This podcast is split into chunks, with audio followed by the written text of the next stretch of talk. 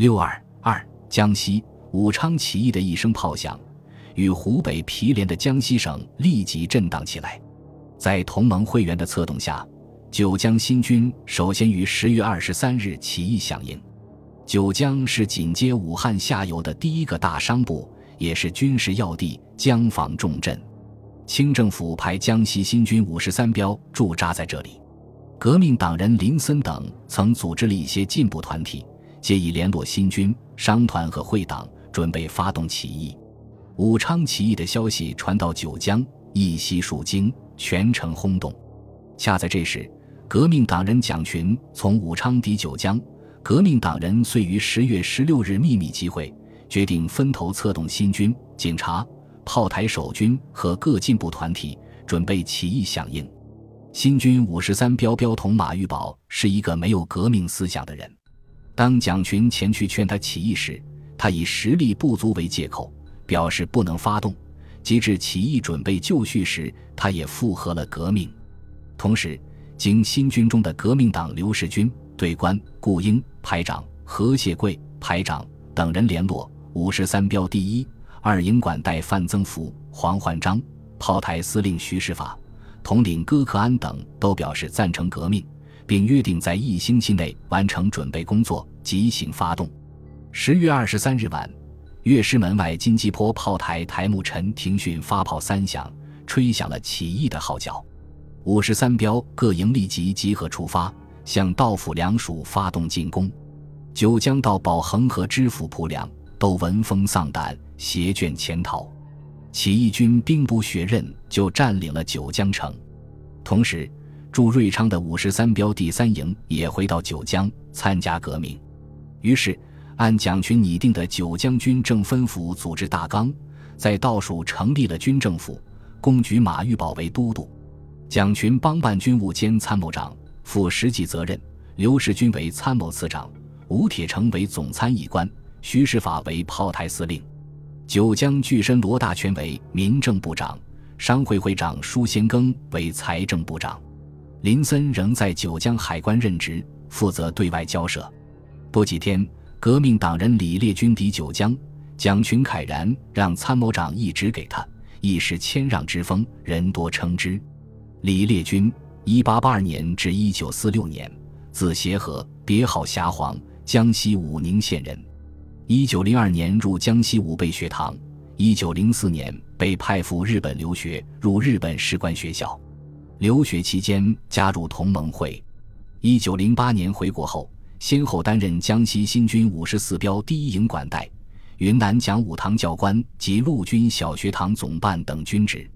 李烈钧担任参谋长后。立即下令严密控制金鸡坡炮台，封锁长江，拦截上行船只，断绝了汉口清军的水陆供应。不仅支援了武昌革命军，也使清廷大为震动。这时，驻泊在武汉江面洋罗的清政府海军正酝酿起义，九江爆发革命和金鸡坡炮台被革命军占领，使海军的供应线受到威胁。舰队统治萨镇兵舰人心倾向革命。大势已去，便以赴沪就医为名离开舰队。海筹、海荣、海琛、江真各舰管带推举海筹管带黄忠英为总司令，即挂白旗下使，于十一月十三日上午抵九江。九江军政府派林森、吴铁城登舰联络，决定组织陆海军联合委员会，以九江招商局客厅为会所。不久。因湖北都督黎元洪要求，海荣、海琛各舰驶回武汉青山附近江面停泊，协助革命军作战。海军起义使革命声势大振，有力地推动了沿江各省起义。九江军政府成立后，立即派蒋群和刘世军率领革命军支援南昌，沿途经鄱阳湖、内河水师，闻风归附。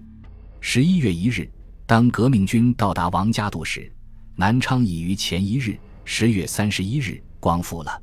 南昌的光复是在革命党人的策动下进行的，新军起了很重要的作用。清末江西编练新军，成立二十七混成协一协，协统吴介章，下辖部队两标：第五十三标驻九江，五十四标驻南昌。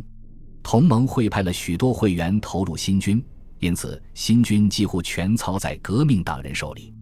武昌起义前夕，巡抚冯汝奎怀疑五十四标不稳，就命该标移驻元州，同时改编巡防营为五十五标，由巡防营统领庄守忠担任标统，驻扎南昌。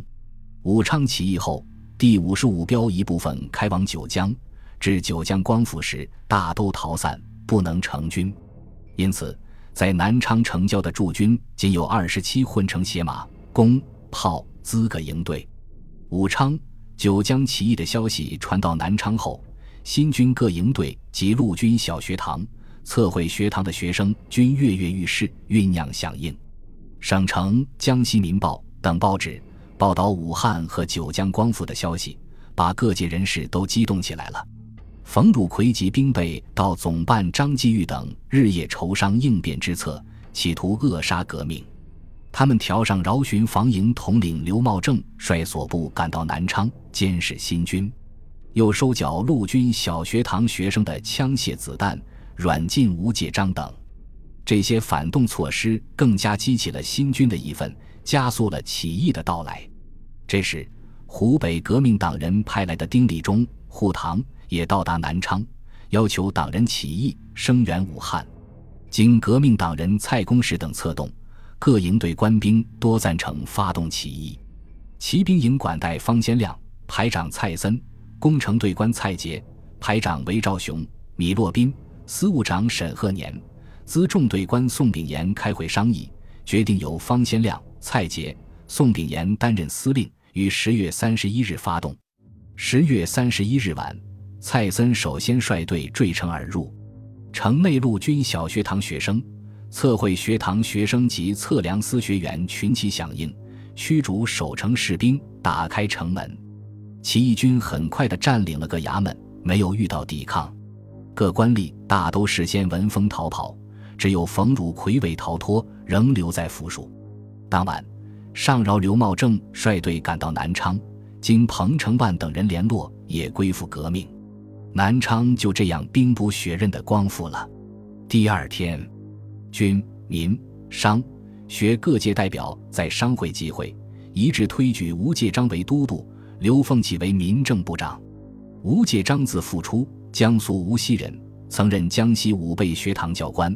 新军军官多数是他的学生，都拥护他任都督，但是他却不肯答应，因为冯汝奎仍在府署里，他主张请冯担任。后来几经劝促，他才勉强应允了。于是军政府就在高等学堂组织起来。吴介章任命吴宗慈为都督府秘书长，下知其为参谋厅长；朱寿同为军务厅长，王之禄为总务厅长，并以铁血十八星旗代替龙旗为国旗，下令简便废除作揖、跪拜等封建礼节。又决定组织义勇队，增援湖北。下令查抄反动官吏财产，以充军饷，但对于社会经济制度却没有任何变革，而且扩军购械，还加重了人民的负担。九江、南昌光复后，萍乡也接着宣布起义。新军五十五标驻在元州、萍乡一带，他们得到九江起义的消息后，第三营队关于徽照革命党人便召集本标郭茂仁、周维刚等密议响应。不料被标统齐宝善发觉了，密电冯汝奎。冯正自顾不暇，复电说：“关心已不可靠，民心复不可视，萍乡不能遥制，望体贴兵心民心办理。”新军官兵看到这个电文，兴奋异常，立即全体剃去发辫，于十一月三日宣布独立。萍乡兵被盗杨惠康、标统齐宝善都潜逃无踪。军民遂推第二营管带胡谦为都督，余辉照为参谋长，在萍乡倒署成立瑞林原都督府。与此同时，革命党人张周元、赣州法政学校监督，策动赣州独立，推巡防营统领刘怀森为都督。鄱阳光复，推黄金台为都督。革命党人蔡瑞廷在宜丰发动巡防营起义，被推为袁瑞林三路都督。至此。江西省全告光复，革命党人在推动和领导江西起义的过程中起了很大的作用。散处各地的同盟会员在武昌起义爆发以后，都在当地积极地发动军队和会党起义，促使革命在全省蓬勃发展。但是，由于同盟会江西支部组织涣散，缺乏统一的领导，加上军队里派系斗争尖锐，致使独立后的江西一度形成了五个都督分立、各部相主的局面。而且在短短的时间内，南昌就四亿都督，政局很不稳定。吴介章长期担任新军高级军官，资望很高。他出任都督，得到大多数新军官兵的拥护。但是，由巡防营改编的五十五标标统冯四红则反对他。在冯四红的鼓动下，各巡防营统领联合一些新军军官暗中活动倒吴，因此。吴上台仅二月就辞职，他去，冯四红等便拥戴彭承万为都督。彭承万是革命党人，原为江西陆军测绘学堂教官，在新旧军的矛盾斗争中，他一直采取调和态度。当上都督后，他立即派冯四红部开赴武汉援鄂，派刘茂正部开赴南京援宁。因为这两支队伍由旧军改编，纪律废弛。他担心发生兵变，乃设法乘机调开。出发前，他召集两部训话，小以大意，并从优发给心想，但要即开拔费等。不料因此引起起义新军各营的不满，因为新军原已组成义勇队，由蔡森统帅援鄂。于是新军军官秘密开会，酝酿倒彭。彭承万本来没有实力，得西方先亮等去九江欢迎马玉宝来南昌的消息。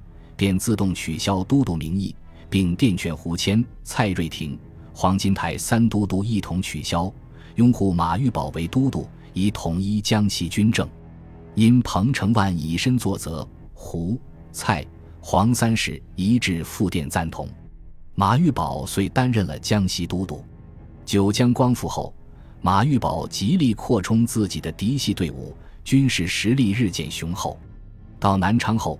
即行改组军政府，军政要职大都由他的老部下担任，又与洪江会各首领连为一气，实力更为扩大。但是，他的老部下和洪江会首领多是起义有功人员，恃功自傲，骄纵豪奢，目无法纪，他又不能加以约束，以致民怨沸腾。于是，江西省临时议会开会议决。派欧阳武等赴湖北前线，请李烈钧回省当都督，并电请南京临时政府任命。前次海军在九江起义后，李烈钧就率领赣军一部赴安庆援皖。后来武汉告急，他又统帅赣皖联军援鄂。一到武汉，黎元洪就委任他为北伐军第二军军长，协助保卫武昌。当他接到担任赣督的任命时，正值南北议和成功，他立即统帅江西援鄂军回省接任都督。在同盟会支部长贺国昌、省议会议长刘景烈等人的支持下，他积极罗致人才，改组省政府，又裁编军队，镇压洪江会，使江西的政局迅速稳定下来。本集播放完毕，感谢您的收听，喜欢请订阅加关注，主页有更多精彩内容。